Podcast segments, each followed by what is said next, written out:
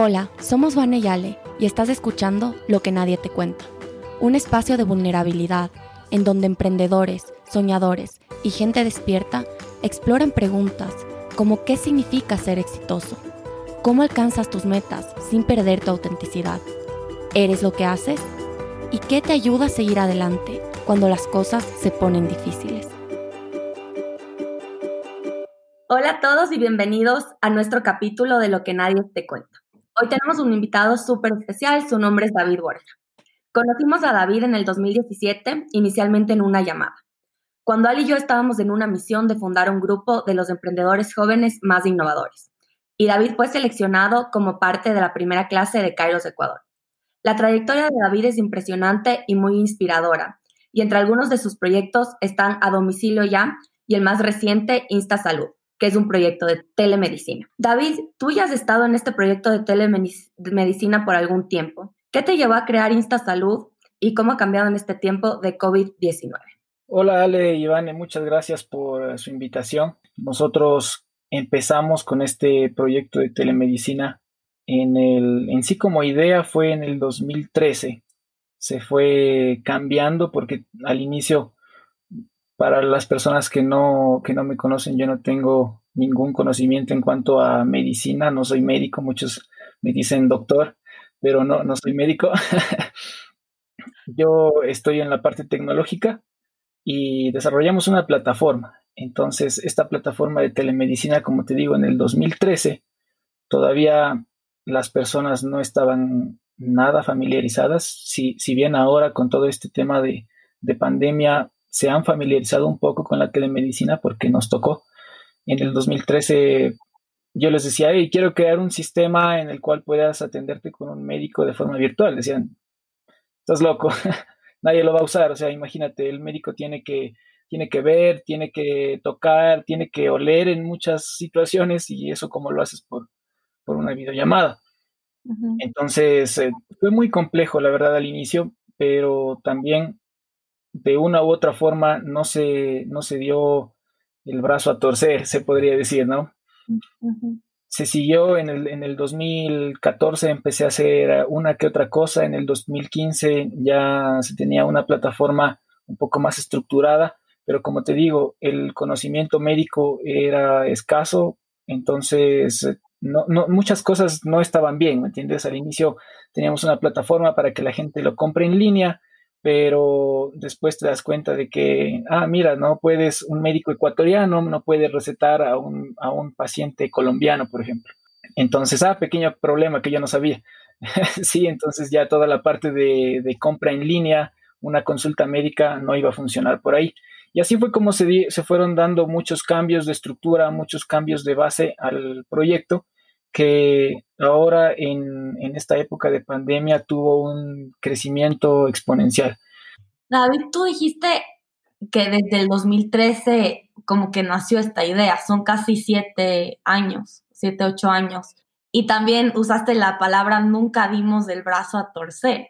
Y eso es algo que los emprendedores tienen en común, que es esta perseverancia. Y muchas veces uno piensa que es perseverancia porque así naciste, naciste perseverante y eres de, tienes esta como que, no sé, personalidad que quieres alcanzar cosas y lo logras, pero en verdad, de todas las conversaciones que Van y yo hemos tenido, esa perseverancia en verdad está muy enraizada en, en un propósito en, o en este sentido de, de que sabes que tu trabajo, que sabes que esta salud o lo que estabas creando en ese momento tenía una finalidad clara. Entonces yo no sé si también es tu caso que, que tú estás tan conectado con, con, esa finalidad que seguiste durante estos siete años. Imagino que fueron siete años muy duros con altos, bajos. No sé si nos puedes contar un poquito más de la motivación detrás de, de esta perseverancia. Claro, y, en verdad sí, te creo que sea un, eh, un factor que se repite, ¿no? Un patrón de todos los emprendedores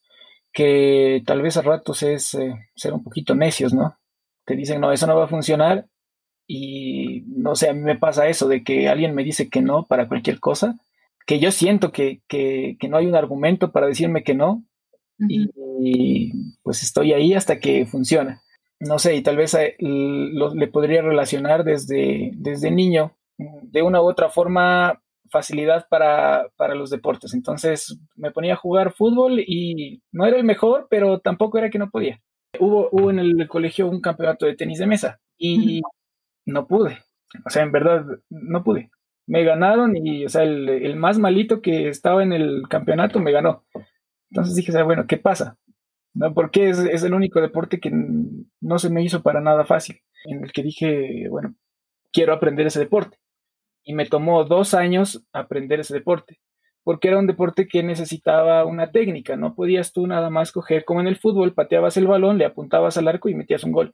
Para nada, el tenis de mesa necesitabas un conocimiento previo. Me dio el trabajo de estar dos años aprendiendo hasta llegar a un nivel en el que ya podía y después ya empecé a jugar bien, pero, pero tal vez desde ahí podríamos verlo eso, que te estoy hablando de tal vez cuando tenía 10 años pasó esto. Entonces, no sé, tal vez de una u otra forma ya en, mi cabeza también se empezó a, a arraigar esa parte de que si quieres conseguir algo tienes que trabajarlo. Me encanta una frase que dijiste, dijiste, yo no era el mejor, pero podía. Y yo creo que esto es algo súper importante que a muchos emprendedores no les cuentan, porque muchos tienen esto de, es que no soy lo suficientemente bueno. Mi manera de pensar es, bueno, por algo tienes que empezar. O sea, no vas a ser bueno al principio, pero cuando empiezas e intentas, eventualmente puedes ser el mejor. ¿Qué consejo le darías a todas estas personas que este rato están paralizadas por el miedo?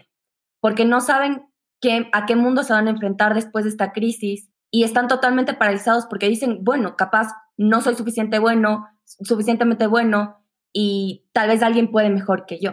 ¿Qué consejo les darías a estas personas? Desde que, desde que empiezas en algo, vas a empezar desde el inicio.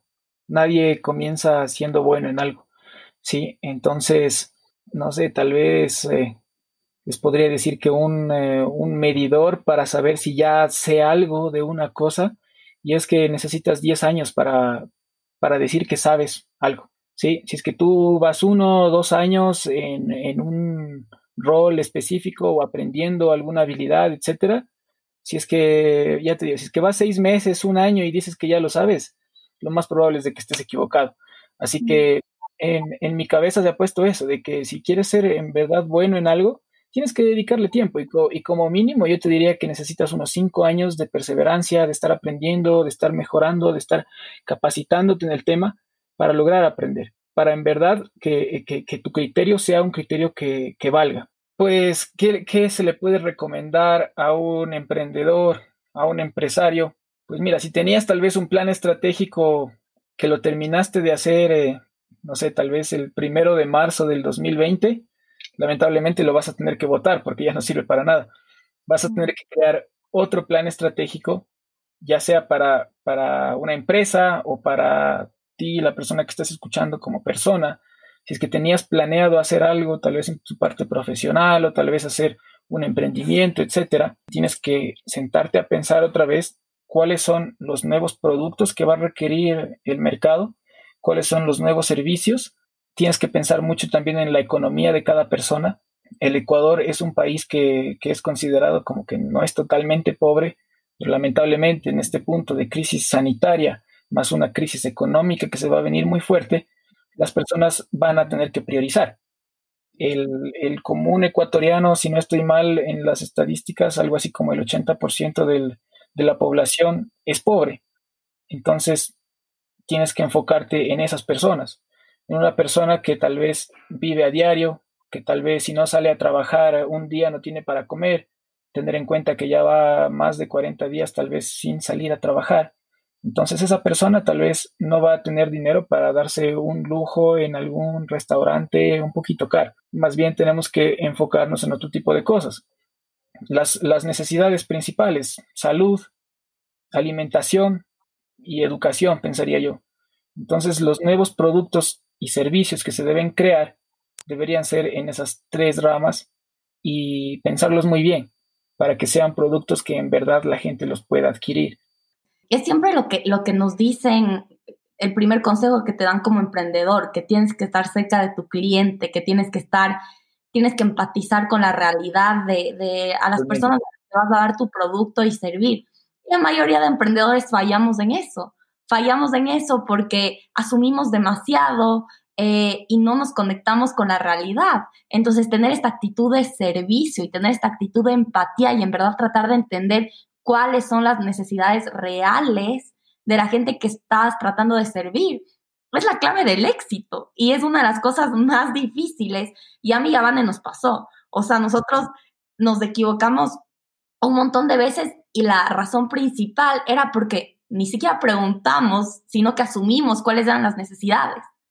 Y, yo estoy de acuerdo contigo, ahora más que nunca hay que tratar de, de, entender la realidad y de estar cerca del, del, cliente final. O sea, tú, de tus clientes que son en el tema de salud y cualquier emprendedor que nos esté escuchando, cualquier producto que vendan, tratar de entender qué es eso que la gente en verdad está necesitando hoy.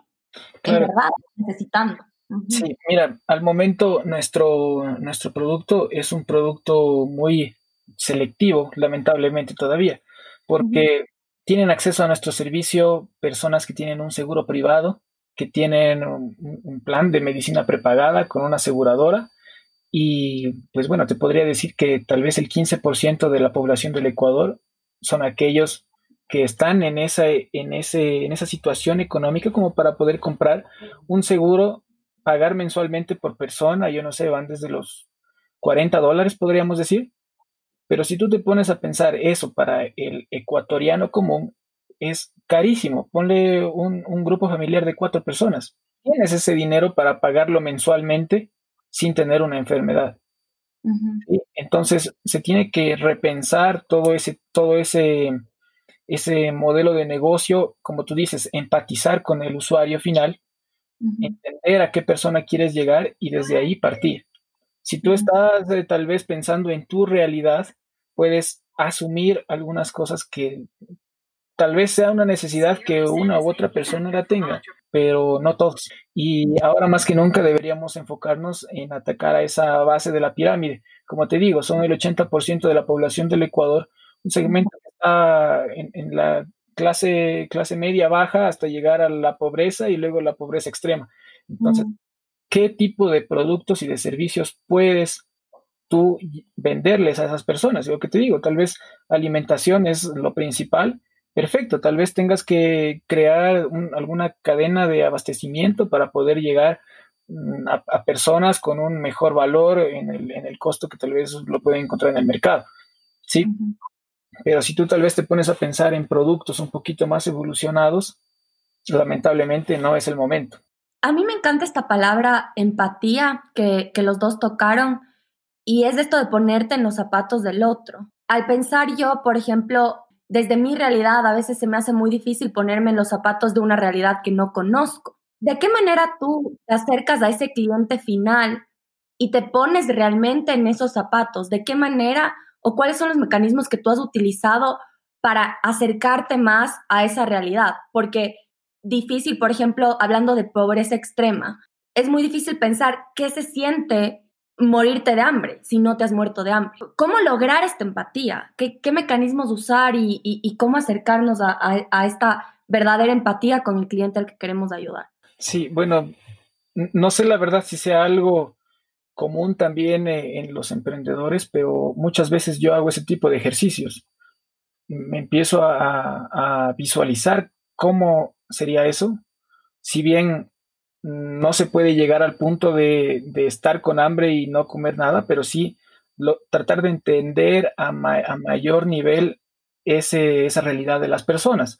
Por ejemplo, ahorita te puedo decir que he estado haciendo ese ejercicio con las clases virtuales que propone el gobierno. Perfecto, entonces tú dices, ¿esto puede funcionar o no puede funcionar? El gobierno debería de igual forma empatizar de la mayor forma, pero con la persona más pobre. Es decir, me dices que me conecte en línea, ¿no es cierto? Perfecto. Digamos que eres una persona que sí tienes internet en tu casa, que ya son pocos. Después, que tienes un computador en tu casa, también son pocos, ¿sí? Pero aparte de eso, te dicen que el estudiante va a tener que estar conectado, digamos que cuatro o cinco horas al día recibiendo sus clases. Perfecto, pero es una familia que tiene tres hijos y solo tiene un computador y todos tienen que conectarse a, la, a la vez. Y aparte el papá y la mamá que tienen teletrabajo. Entonces, ¿qué haces? ¿Va a funcionar las clases en línea? Pues lamentablemente no. Y el gobierno debería pensar en esas personas, debería empatizar y decir, a ver, no tengo internet, no tengo computador, tal vez hasta ni siquiera tengo energía eléctrica. Mm.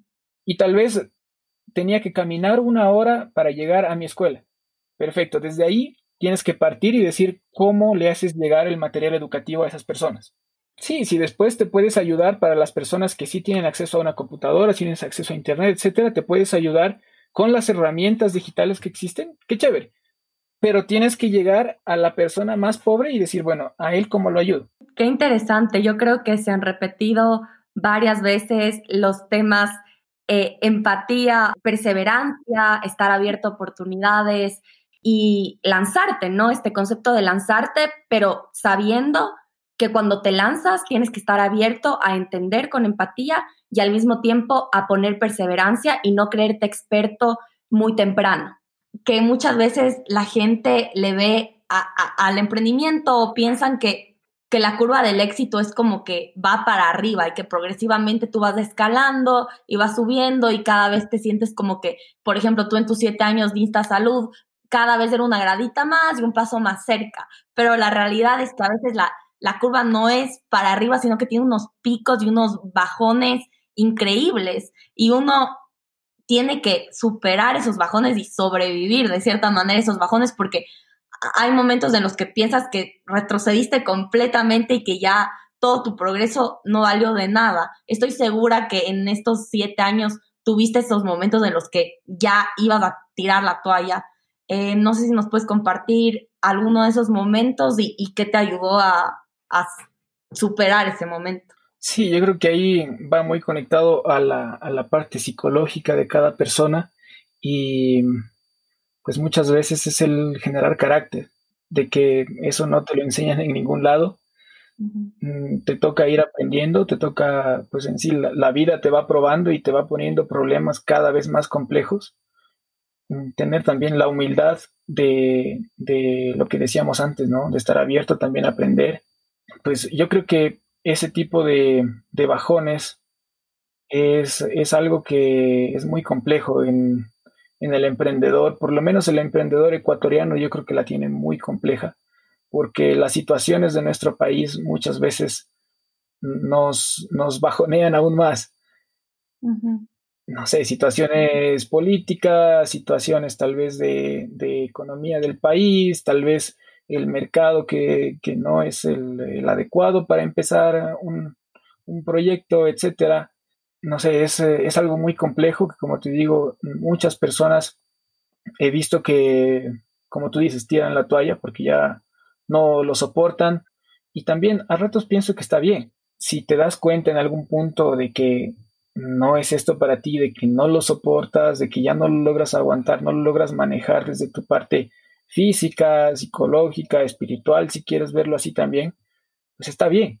Más bien tú tienes que ser eh, sincero contigo mismo y decir esto no es para mí, es, muy complejo y yo me siento más cómodo haciendo esta otra cosa, tal vez en un trabajo estable en el que te puedes organizar mejor en tus finanzas, que tal vez si es que tienes familia, pues lo vas a poder manejar también mejor para tu familia, etcétera.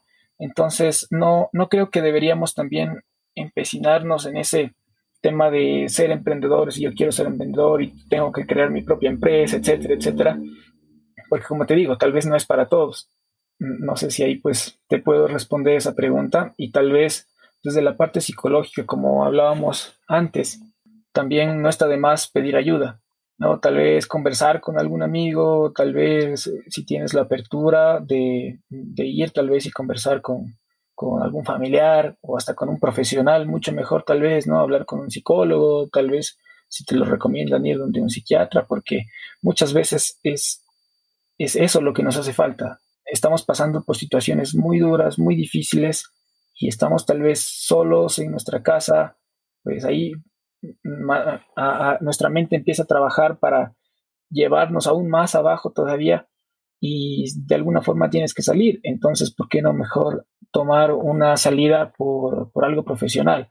Nosotros estamos siempre muy enfocados en el tema de salud, si te duele tal vez eh, el pie o si te, da una gripe, pues acudes al médico y te recetas y está bien y te curas, pero la salud mental, en cambio, creo que en el Ecuador es algo que no lo tenemos todavía muy eh, como parte de nuestra cultura, el decir, oye, sabes que estoy yendo al psicólogo, muchas personas te pueden decir, ah, este, te estás volviendo loco, pero no, es la salud mental es algo que, en lo que todos debemos trabajar.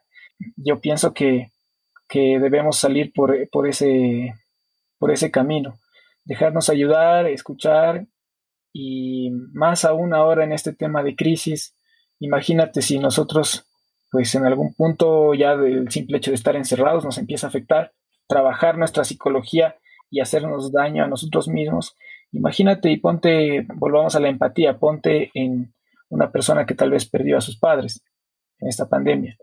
¿Cómo estaría? Y tal vez no sepa que un psicólogo le puede ayudar. Tal vez en este momento está pensando en suicidarse. Entonces, ese tipo de cosas también yo creo que al emprendedor, con todos esos altos y bajos, muchas veces llega a eso, de que te pones a pensar si en verdad lo que estás haciendo vale la pena. Que tal vez, eh, por ejemplo, en mi caso, tal vez estuve perdiendo siete años de mi vida por, por loco, por estar pensando en que esto puede funcionar y tal vez en verdad no va a funcionar. Y tener esa valentía, tener esa humildad también para decir, oye, ¿sabes qué? Siete años después me di cuenta de que esto no funciona y lo voy a dejar. Y mañana voy a empezar con, no sé, con una vida totalmente distinta, sin quebrarme psicológicamente en ese paso. Entonces, yo creo que para, para el emprendedor, para el empresario, es muy importante ese tipo de apoyo. Imagínate si tú como, como estás, estás a la cabeza de, de una empresa o de un proyecto y si te quiebras mentalmente, vas a tomar malas decisiones. Y eso va a llegar a que va a llevar a que desaparezca la organización y se acabe todo. Entonces hay que tener mucho cuidado con, con ese tema. Y yo creo que también en este tipo de espacios, a las personas que nos escuchen, eso es lo que les puedo recomendar. De que personalmente yo he caído en esos, en esos bajos, que son muy bajos. Que tal vez estás solo, como te digo, estás, eh, pues ahí te pones a pensar en todo, tal vez las cosas no salieron bien, y te pones a pensar en muchas cosas que te pueden llevar a tomar malas decisiones. Sí, no, en verdad, gracias por tocar este tema porque creo que es algo tan relevante y es uno de estos temas que, como tú dices, hay tabú em, alrededor de esto en Ecuador y más a ser emprendedores, porque tenemos este estigma metidos en la cabeza de que un emprendedor es alguien que no pide ayuda, es alguien que siempre sabe las respuestas, que siempre está bien, y, que estos bajos no son bajos y siempre tratas de demostrar tu lado fuerte.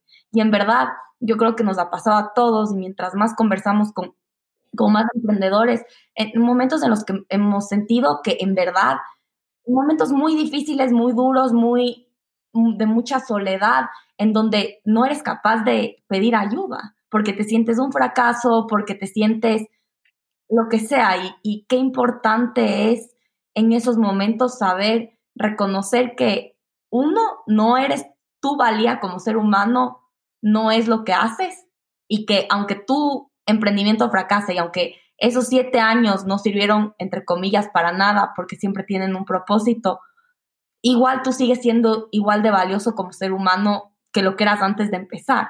Y también tener esa vulnerabilidad para decir, hey, necesito ayuda. Porque todos necesitamos ayuda para salir de esos huecos, es imposible salir solos. Y para los emprendedores que nos estén escuchando, tal vez podría ser un excelente servicio el de generar un, apoyo psicológico. Tal vez si lo quieres segmentar más al público, decir un apoyo psicológico a los emprendedores. Porque, como te digo, tal vez es, eh, es algo que hasta ni siquiera nadie te entiende, ¿me entiendes? O sea, yo muchas veces te voy a poner un ejemplo. Hablaba con, mi papá y él me preguntaba y me decía cómo están las cosas, etcétera, y cómo va esto y qué pasó. Y primero, hasta a rato se me hace muy complejo explicarle el nivel de problemas ya de una empresa, de una organización. Y, y después de eso, esperar que, en este caso, mi papá me dé un consejo para tomar buenas decisiones para una empresa. Y mi papá fue muy sincero conmigo y me dijo, mi hijo, yo no conozco mucho del tema, lo único que te puedo decir es que Dios te bendiga. Y aunque no lo crean, sí, o sea, tal vez es, es, mi papá fue totalmente sincero y me ayudó. O sea, también dije, en verdad, o sea, son, son problemas que que ya se tornan muy complejos, que hasta ratos son complejos de explicar. Y pues imagínate, te sientes aún, aún más solo, aún más perdido, no sabes a quién pedir ayuda y ese tipo de cosas a ratos te rompen.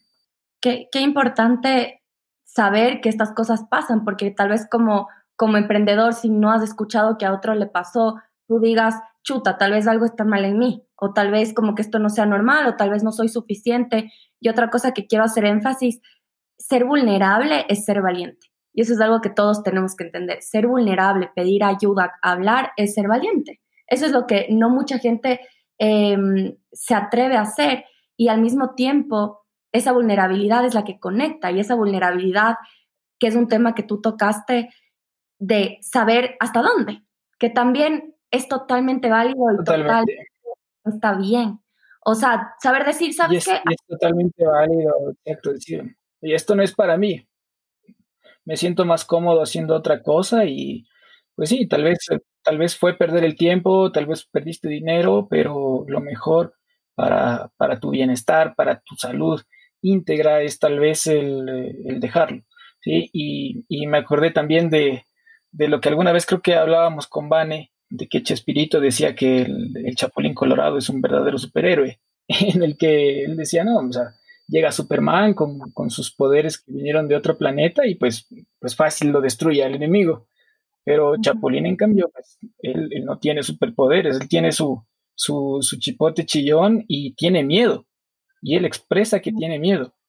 Pero él es un verdadero superhéroe porque estando con miedo, se lanza, soluciona las cosas, se equivoca también, que es algo pues del ser humano, tiene miedo, se equivoca, pero aún así logra, logra vencer todo esto, logra vencer sus miedos. Entonces él decía, él es, él es un verdadero superhéroe. Y tal vez eso es lo que, eso es lo que el, emprendedor tiene que meterse en la cabeza. No eres un superhéroe del tipo Superman, que tienes la kriptonita metida en tu cuerpo, sino eres una persona que tienes miedo, que, que te puedes equivocar, que lo más probable es que te equivoques, y tener esa humildad y decir, oye, pues bueno, si es que me equivoqué en esta, tal vez en la siguiente lo logro. Qué increíble, me encantó. Me, encantó esa, esa última eh, comparación entre estos dos superhéroes y, yo creo que es el perfecto, el perfecto aprendizaje para, para ir cerrando toda esta conversación que fuimos como que desde la parte técnica, la parte de perseverancia, la parte de vulnerabilidad y en literalmente 40 minutos de, de conversación, pudimos ver que eso es ser un emprendedor, ¿no? Es como que todo esto, las partes que te van bien, las partes que te van mal, aprender a conocerte, aprender a pedir ayuda y, y muchísimas gracias David por, por tu apertura, por tu tiempo, por compartir esto con, con todos los que nos están escuchando. Definitivamente tú eres una inspiración para, para Ali y para mí y mucho de por qué seguimos en este camino de, de, de querer compartir todo esto es porque siempre tenemos conversaciones con personas como tú que es como que, wow, literalmente son superhéroes, literalmente son de otro planeta, pero al mismo tiempo son humanos, o sea, no tienen, no tienen ningún superpoder que otra persona no pueda llegar a tener eh, con las herramientas correctas. Y, y para, para terminar, em, bueno, si tienes algo más que decir, igual eh, lo puedes decir, pero antes de terminar, nos gusta siempre hacer como que preguntas eh, súper espontáneas y cortas que las tienes que responder en 10 segundos para que las personas conozcan un poco más de ti. Perfecto. Ok, la primera pregunta es, si pudieras elegir un animal que te represente, ¿cuál sería y por qué? Es el lobo, porque el, lobo cuando está solo es muy vulnerable, pero cuando está en manada es totalmente poderoso y pues, eh, puede comerse cualquier otro animal en conjunto y eso lo puede hacer relación a un equipo.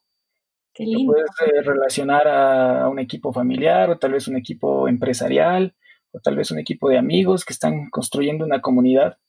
Sí, si es que estás solo, lo más probable es de que te maten, pero si estás acompañado, vas a ser totalmente fuerte. Es así como los lobos atacan. Si pudieras conocer algún personaje importante del pasado, del presente, ¿quién sería y por qué? Quisiera conocer a Bill Gates, mm. porque es, es una inspiración para mí en cuanto a la parte tecnológica, y también en cuanto a cómo ha dejado de una u otra forma una ayuda al mundo.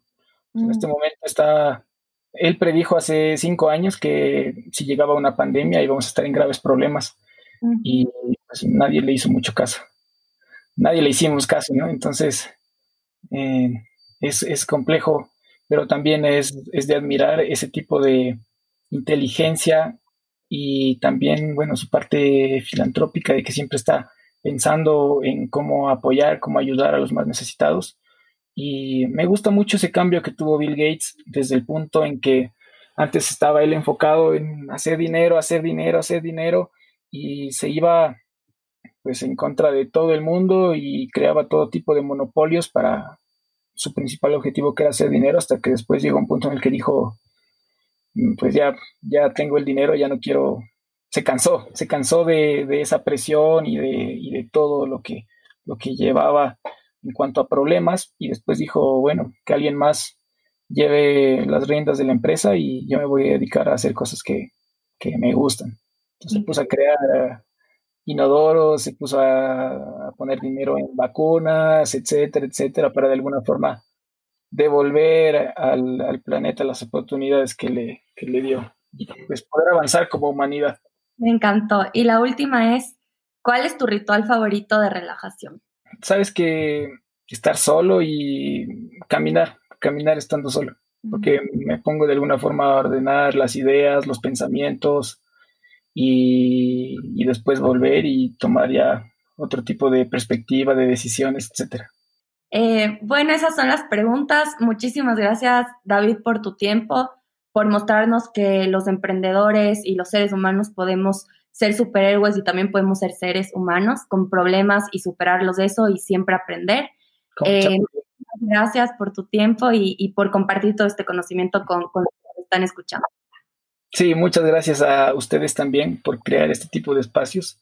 En verdad creo que los vamos a necesitar mucho mm. en toda esta nueva etapa que se viene, en todo este nuevo mundo que vamos a tener que vivir y que adaptarnos y también pues decirle a los emprendedores o empresarios que están escuchándonos el, la importancia que ahora va a tener este, este rol, el crear empleo, el crear eh, nuevas oportunidades, Gracias a todos por escucharnos, esperamos que este contenido les haya servido. Si tienen cualquier pregunta, Ale y yo siempre las contestamos en nuestro Instagram, Vanessa Pena M o ale.pena.m. Nos pueden escribir también a nuestros correos vanessa.awake.org, aweik o alejandra.awake.org. Si te gustó este contenido, compártelo y dinos lo que piensas para poder seguir construyendo más capítulos juntos. Un abrazo a todos y hasta el siguiente capítulo.